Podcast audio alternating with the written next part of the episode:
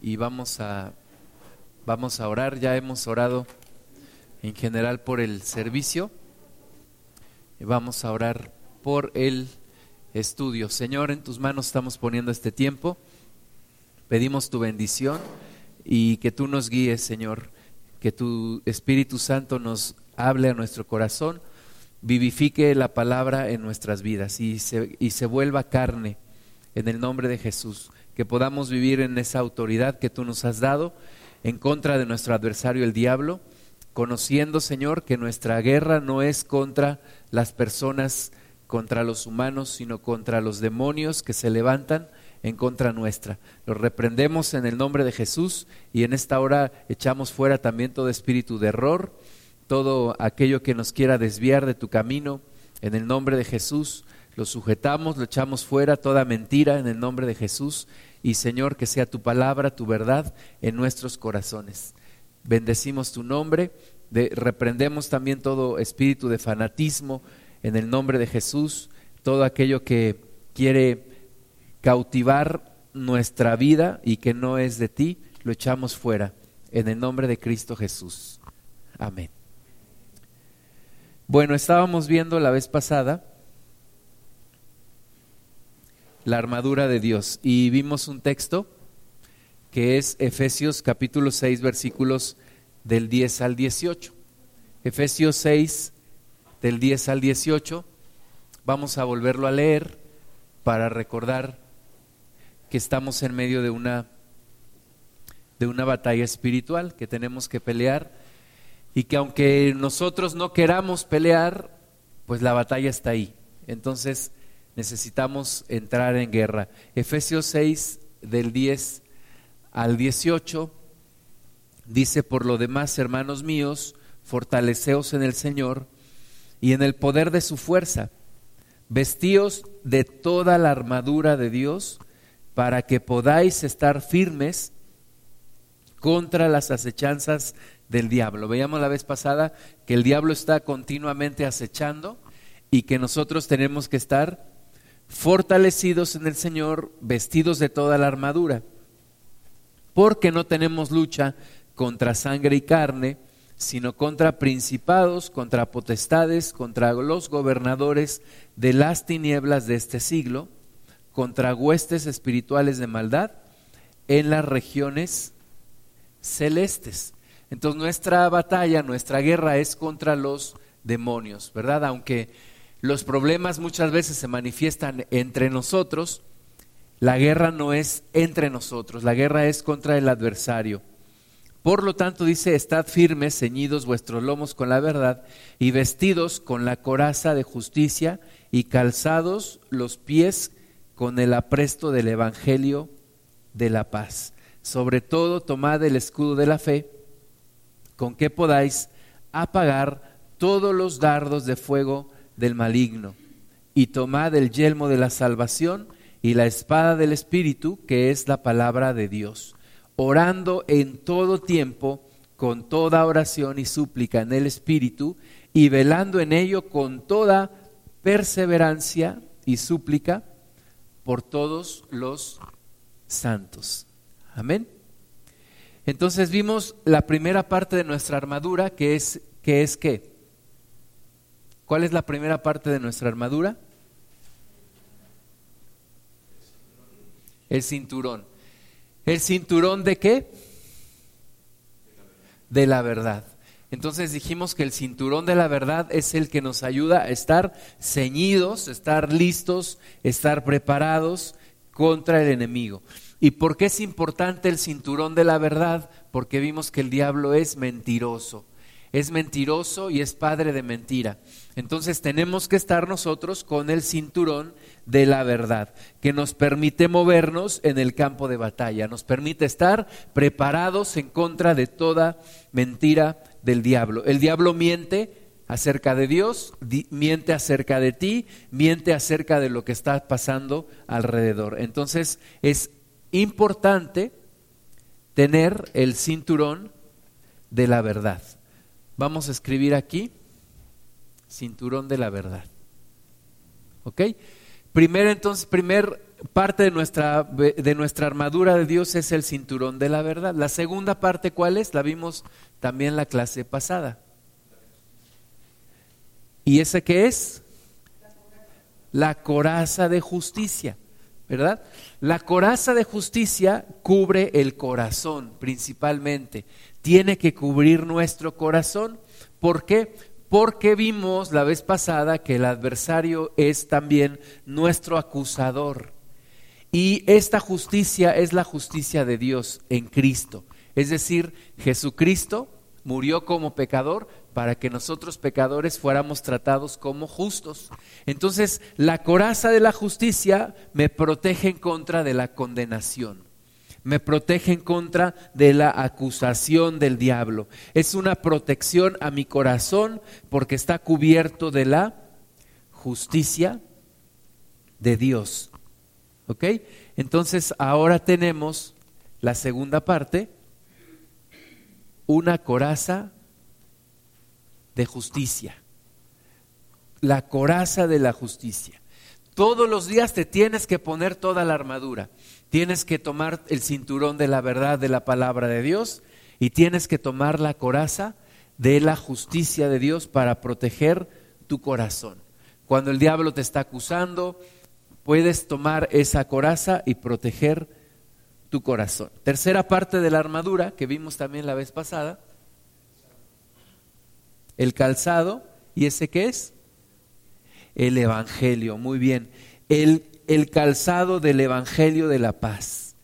El Evangelio de la paz. Nuestros pies ahora deben de estar calzados con el Evangelio de la paz. Antes de conocer a Cristo, nuestros pies corrían detrás del pecado pero ahora nuestros pies son guiados por el Evangelio de la paz. Seguimos las pisadas de nuestro Señor Jesucristo y el enemigo nos va a atacar con persecución, nos va a tratar de meter en pasividad para que el Evangelio no corra, pero nosotros tenemos que vencer esto y ponernos todos los días no los tenis de Nike, sino el Evangelio de la paz en nuestros pies. Amén. Y vimos en Romanos 1.16 que el Evangelio es poder de Dios para salvación. El calzado del Evangelio de la paz. Ahí vamos a necesitar dos porque son dos pies. Partimos a la mitad. ¿Ok? Entonces necesitamos el calzado del Evangelio. Y vamos a ver hoy las otras dos partes de, este, de esta armadura de Dios. La cuarta es un yelmo. ¿Qué es un yelmo? Un yelmo era una especie de casco que cubría la cabeza, cubría desde la frente toda la cabeza. Y ese es el yelmo de la salvación. ¿Ok? ¿Por qué necesitamos el yelmo de la salvación? Esta parte nos cubre nuestra mente. Nuestra mente es el campo de batalla del enemigo. En nuestra mente se libra una batalla por nuestros pensamientos. Lo que tú pienses es lo que tú eres. Mucha gente dice lo que comes es lo que eres, pero más que eso, lo que tú piensas es lo que tú eres. Entonces, en tu mente se libra una batalla en todo momento, la batalla por tus pensamientos. ¿Y quién va a ganar esa batalla? Necesitas el yelmo de la salvación en tu mente. La mente carnal opera en una forma carnal.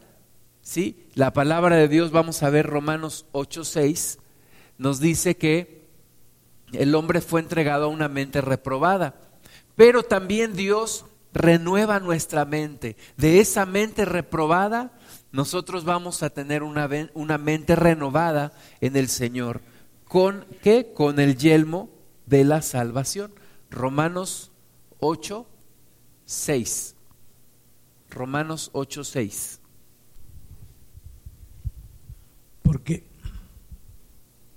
porque el ocuparse de la carne es muerte, pero el ocuparse del Espíritu es vida y paz. Amén. Muchas gracias. Entonces, Allá en Romanos, en el principio nos dice que el hombre fue entregado a una mente reprobada porque no le dio la gloria a Dios. De esa mente reprobada tenemos que renovarnos en el Señor, en el Espíritu Santo, a una mente en el Espíritu.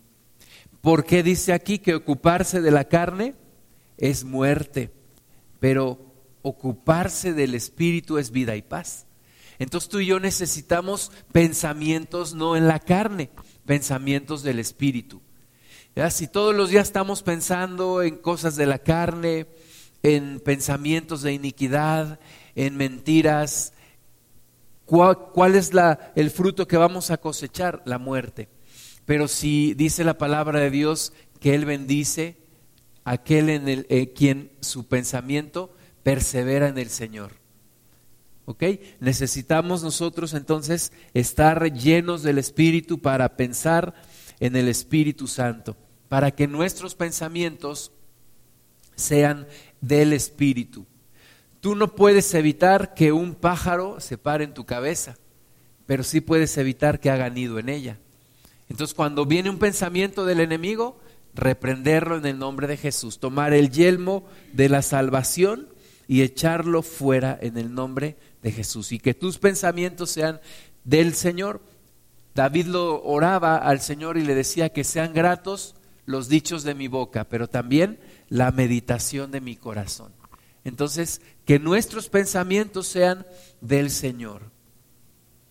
En una encuesta a 10 hombres les preguntaron cuántos de ellos tenían pensamientos que se avergonzarían delante de Dios de haberlos tenido y de esos nueve dijeron que lo reconocían y el otro tuvieron que orar por él por espíritu de mentira.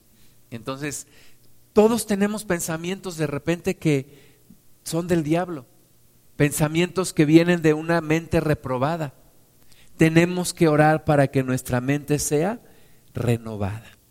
Efesios 4, 18. Efesios 4, 18.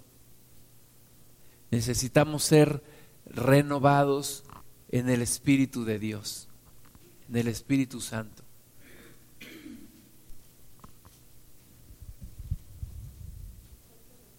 Efesios 4:18.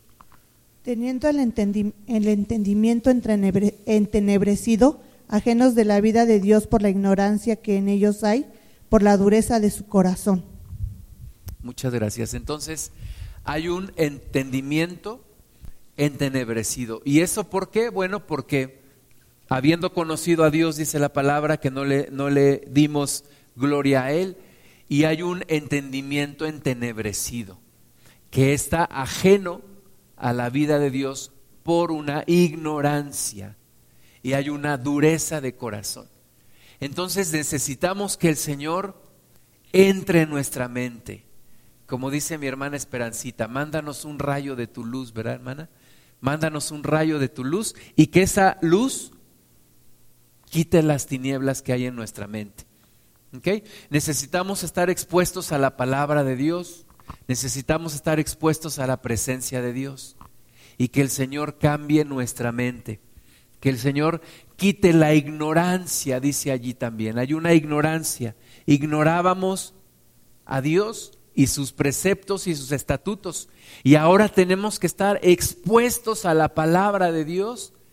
La salvación viene a nuestra vida en un momento, pero a partir de ahí empieza un proceso de renovación de nuestra mente, un proceso de transformación de nuestra mente. ¿De acuerdo? Esa mente no es quitada, Dios no nos quita la mente. Decía una, platicaba con una persona y me decía, es que yo no me acerco a Dios porque creo que yo tengo que usar mi mente y mi razón. Le digo, pues claro, Dios te la dio, la tienes que usar, pero en las cosas de Dios de acuerdo a la verdad de Dios, de acuerdo a la revelación de Dios, no de acuerdo a las mentiras del mundo. Entonces necesitamos nosotros llenarnos de la palabra de Dios. Una mente que no ha sido renovada se mantiene en oscuridad. Y tú y yo necesitamos una mente renovada, una mente transformada. Amén. una mente transformada por el Señor. La salvación de Dios incluye nuestra mente. Nuestra mente tiene que ser transformada por el poder de Dios. Los discípulos, los primeros discípulos que andaban con Jesús, les reconocían, porque dice la palabra, en su forma de hablar, se veía, se notaba que habían estado con Jesús. Y esto es porque su mente fue también transformada. Vamos a ver Efesios capítulo 4, Efesios 4, 23. Efesios 4, 23.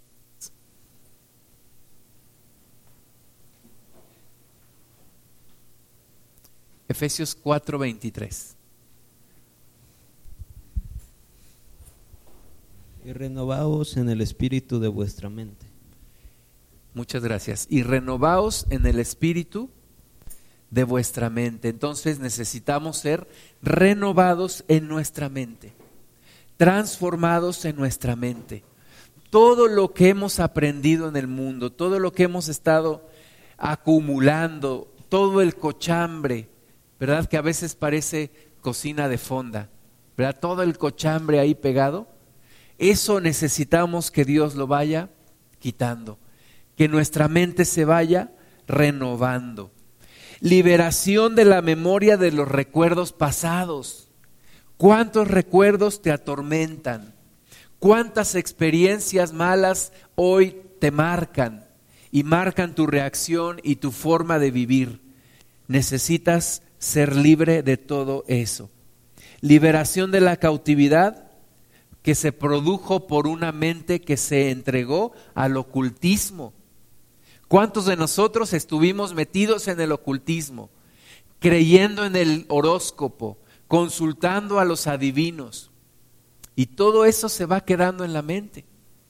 Ideas, mentiras que aprendimos en el pasado, tenemos que desecharlas en el nombre de Jesús. Entonces necesitas ponerte el yelmo de la salvación. Tomar el yelmo de la salvación y ponerlo en tu mente ser transformado en tu mente.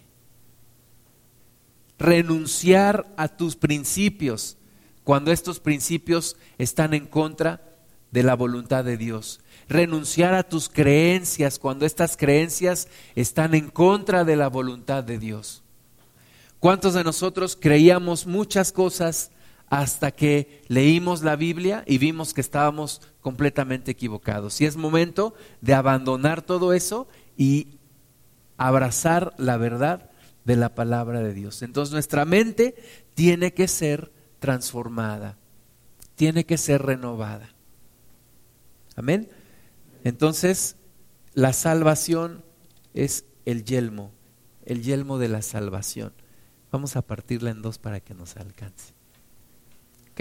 Cuarta parte entonces de la armadura de Dios es un yelmo, que es ese casco que protege nuestra mente. Y quinta parte de la armadura de Dios, una espada, la espada del Espíritu, que es la palabra de Dios. La palabra de Dios, de nuevo, nos va a ayudar en estos ataques del diablo. Es de la armadura, es la única parte que nos sirve para atacar. Las otras nos sirven para defendernos. Y la palabra de Dios nos sirve para atacar. Tenemos que tomar la palabra y declararla, declararla con fe, creerla con fe y atacar al adversario con esa palabra. Por eso cuando le compartes a una persona, te sientes tan bien porque estás atacando, estás usando la palabra de Dios y estás atacando al adversario, lo estás venciendo con la palabra, con la espada del Espíritu, que es la palabra de Dios. Recuerda que el Señor Jesús venció al diablo con la palabra de Dios, con la espada del Espíritu. Ahora, el diablo no quiere que aprendas a usar la espada. El diablo no quiere que aprendas a utilizar la palabra de Dios, no quiere que la leas, por eso te va a poner muchas actividades para que no leas la Biblia. no quiere que la memorices, no quiere que la creas, va a hacer todo lo posible para que tú no uses la palabra de Dios, pero tú tienes que tomarla. El diablo aún roba la palabra del corazón que la escucha. Vamos a ver Mateo 13, 19. Mateo 13, 19.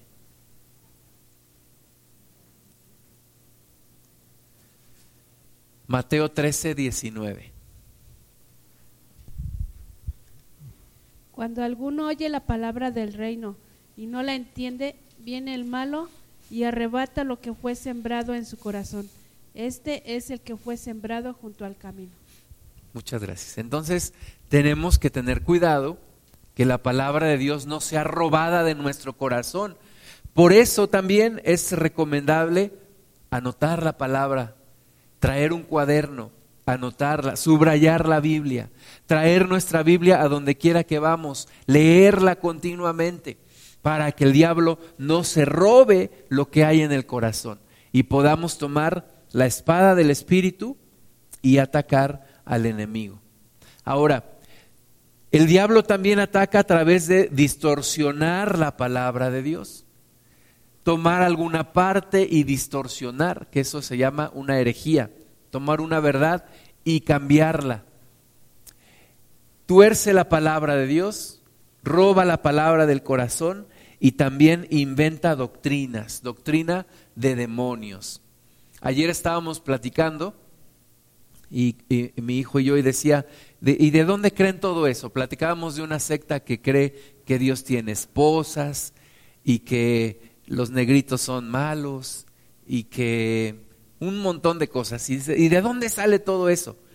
Pues son doctrinas de demonios, ¿verdad? Doctrinas de demonios. Vamos a ver primera de Timoteo 4.1. Y ante todo eso, lo que tenemos es la espada del Espíritu para pelear en contra de toda herejía y de toda mentira. Primera de Timoteo 4.1. Pero el Espíritu dice claramente que en los postreros tiempos algunos apostarán de la fe escuchando a espíritus engañadores y a doctrinas de demonios. Muchas gracias. Entonces, en estos postreros tiempos, muchos escuchan doctrinas de demonios. Muchos escuchan doctrinas de demonios. Tenemos un compañero que es de la India y sus hijas están en una escuela cristiana y platicaba con una de las maestras de, las niñas y, me, y le preguntaba, ¿le han compartido a las niñas? Dice, sí, hemos compartido también a los papás. Y ellos no tienen ningún problema en aceptar a Cristo como un Dios, porque ellos tienen millones de dioses. Dice, incluso tienen un Dios que es como la Trinidad. Pero ahí están las doctrinas de los demonios. Muchos han creído estas doctrinas. Mucha gente, aún los budistas o, los del Islam creen que, que Jesús fue un profeta. Son doctrinas de demonios. Jesús dice, yo soy el camino, no dice yo soy uno de los caminos, yo soy el camino. Entonces, ante toda esta doctrina y ante todas estas cosas que se vienen para engañar al mundo, tenemos la espada del Espíritu, que es la palabra de Dios. Tenemos que tomar la espada del Espíritu para hablar, para predicar, para creerla, para declararla, para decretarla en el nombre de Jesús, para echar fuera al adversario con nuestra espada. Dios nos da una forma ofensiva que procede de la boca. La Biblia dice que hay poder para dar vida o para dar muerte en nuestra boca. Y Dios nos da una arma para reprender al enemigo, que es la palabra de Dios, la espada del Espíritu. Vamos a ver Apocalipsis 19, 15. Apocalipsis, salud 19, 15.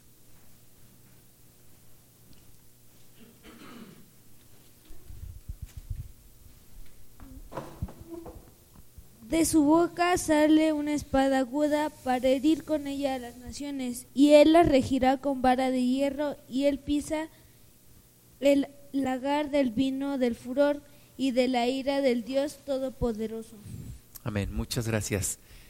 De la, de la boca del Señor sale una espada aguda con la que hiere a las naciones. Es la palabra de Dios, es la espada que el Señor nos dio. Entonces tenemos que aprender a usarla. Tenemos que aprender, como dice también la Biblia, derribando todo argumento que se opone al conocimiento de Dios. ¿Sí?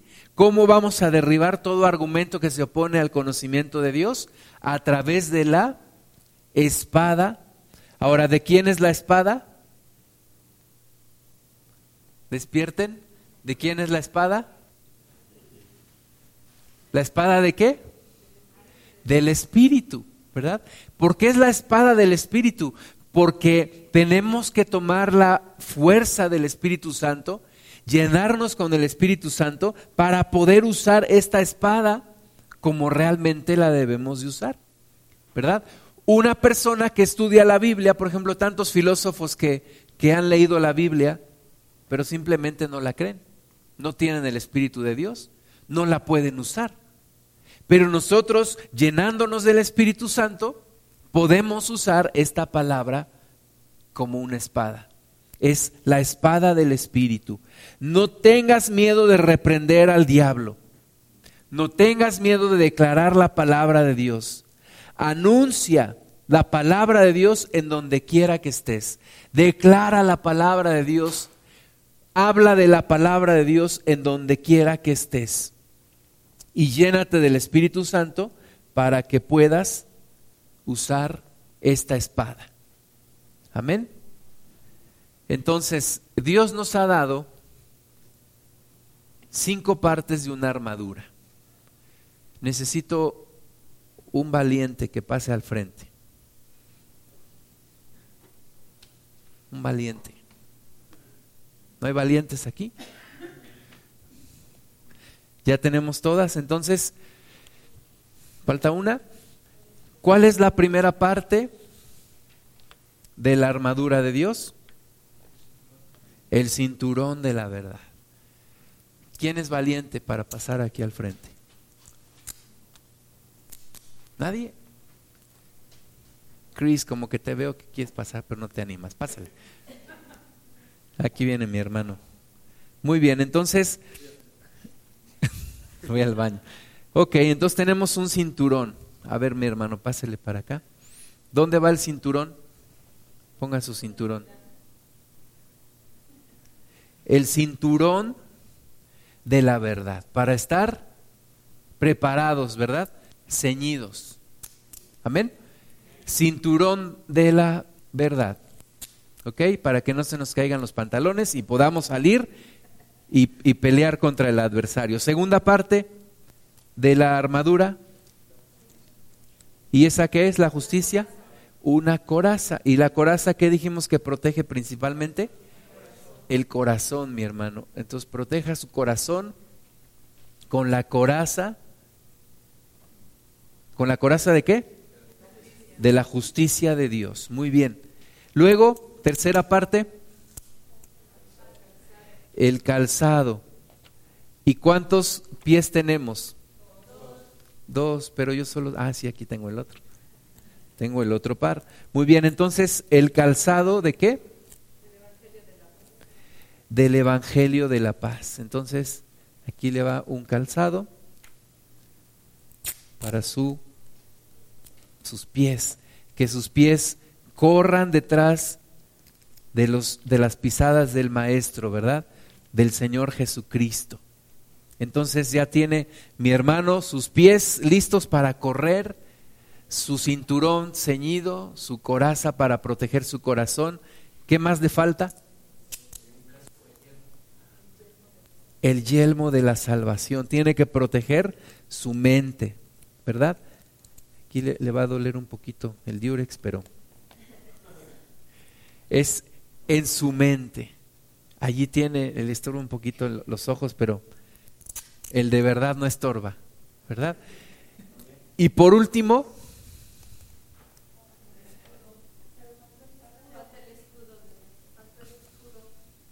ah, sí. Pero ¿qué nos falta? También acabamos de ver la espada del Espíritu. Y nos falta uno para el escudo. ¿El escudo de qué? El escudo de la fe. ¿Ok? Bueno, el escudo de la fe se los voy a deber porque ya se me acabaron las hojitas. Pero es toda la armadura que nosotros necesitamos llevar. Muéstrele a los hermanos su armadura.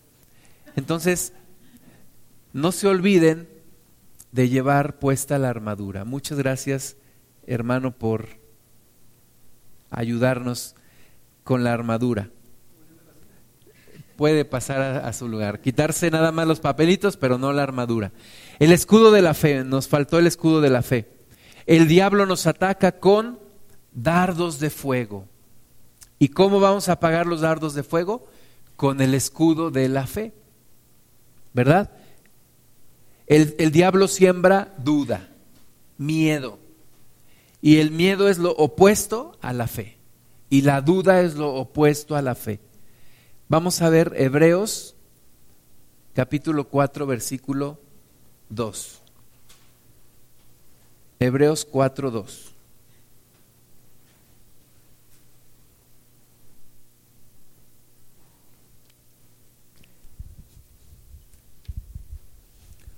Porque también a nosotros se nos ha anunciado la buena nueva como a ellos, pero no les aprovechó el oír la palabra, por no ir acompañada de fe en los que lo oyeron. Muchas gracias. Entonces, ¿cómo debemos recibir la palabra? Con fe, con fe. Dice la Biblia que sin fe es imposible agradar a Dios. Y que todo lo que no se hace con fe, dice la Biblia, es pecado. Entonces la fe es nuestro escudo contra los dardos de fuego del maligno. ¿Verdad? ¿Te ha pasado que de repente el diablo mete pensamientos en tu mente y te dice, estás muy enfermo, o estás muy enferma, te vas a morir, o tu familia se va a destruir, o vas a reprobar el examen? Bueno, eso sobre todo si no estudias sí es cierto, pero te dice, te va a ir mal. Entonces siembra dudas, siembra mentiras siembra calamidad en nuestra mente. ¿Cómo podemos terminar con estos dardos de fuego del diablo? Con el escudo de la fe. Hebreos 3:19. Hebreos 3:19.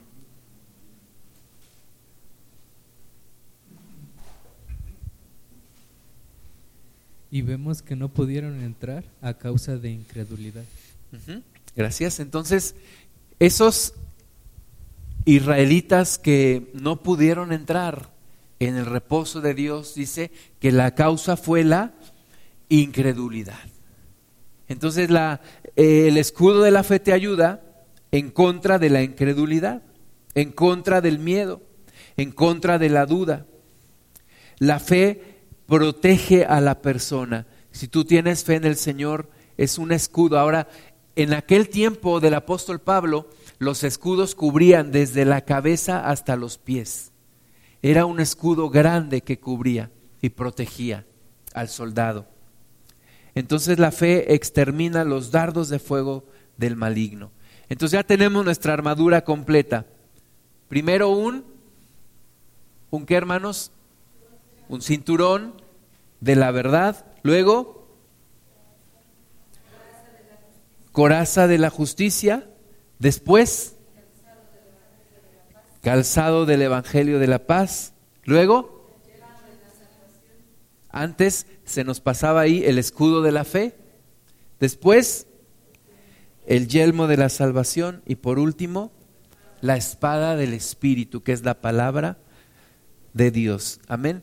Y con todo esto, la Biblia nos promete que vamos a poder estar fortalecidos, que vamos a poder estar protegidos cuando toda la batalla haya terminado, cuando el día malo haya pasado. Vamos a regresar de nuevo a Efesios 6, del 10 al 18.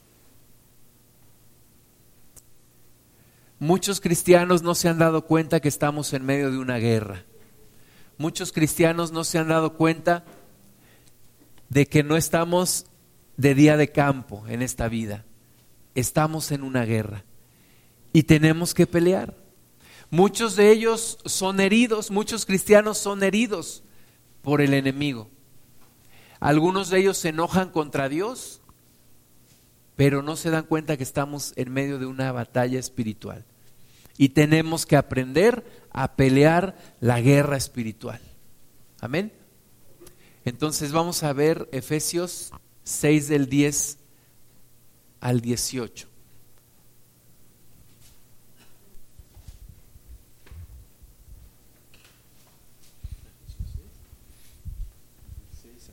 Seis del 10 al 18. Del 10 al 18.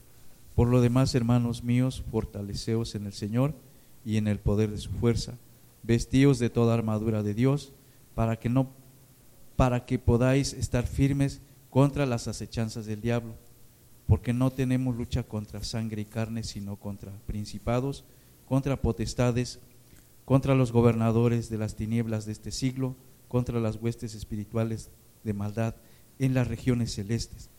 Por, por tanto, tomad toda la armadura de Dios para que podáis resistir en el día malo y habiendo acabado todo, estad firmes.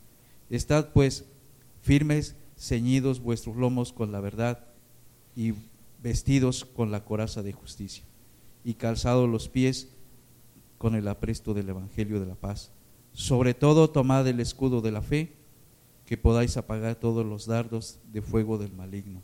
Y tomad el yelmo de la salvación y la espada del Espíritu, que es la palabra de Dios, orando en todo tiempo con toda oración y súplica en el Espíritu y velando en ello con toda perseverancia y súplica por todos los santos. Amén. Muchas gracias. Entonces necesitamos tomar toda nuestra armadura todos los días, gracias, y protegernos y, y entrar en esa batalla espiritual. Amén. Vamos a orar. Señor, te damos gracias porque tú nos has dado todas las armas y toda la armadura para que podamos entrar en esa batalla espiritual. En el nombre de Jesús, Señor, que podamos tomar cada una de las partes de esta armadura, que podamos estar ceñidos con el cinturón de la verdad, que podamos estar cubiertos en nuestro corazón con la coraza de justicia, de ti, Señor, que nos has hecho justos, que no sea nuestra propia justicia, sino la justicia que es por la fe en Jesucristo, que podamos tomar los zapatos del Evangelio de la paz y que nuestros pies corran detrás de ti, Señor, detrás de tus pisadas, que nuestros pies lleven y anuncien las buenas nuevas de la salvación y como dice tu palabra, que hermosos son los pies de los que anuncian la paz. Que podamos también, Padre Santo, tomar el escudo de la fe, apagar los dardos de fuego del diablo, echar fuera sus mentiras, reprender todo aquello que se quiere poner en nuestro corazón y en nuestras circunstancias, Señor, que podamos también en el nombre de Cristo Jesús tomar la espada del Espíritu, que es tu palabra, Padre Santo, que podamos estar llenos con ti, con tu presencia, que podamos tomar el yelmo de la salvación, Señor, y cubrir nuestra mente y ser renovados en ti. Padre, que tú tengas no solamente hijos, e hijas, sino un ejército, un ejército que se levanta en contra del diablo, que se levanta en contra de las tinieblas en el nombre de Jesús y que se opone a las tinieblas y que extienda tu reino en esta tierra, Señor. Que el primer lugar a poseer sea nuestro corazón, nuestra vida, pero de ahí, Padre, ayudemos a otros también a entrar en tu reino, ayudemos a que tu luz se extienda sobre toda la tierra. Te damos la gloria a ti, Padre Santo, en el nombre de Jesús. Amén.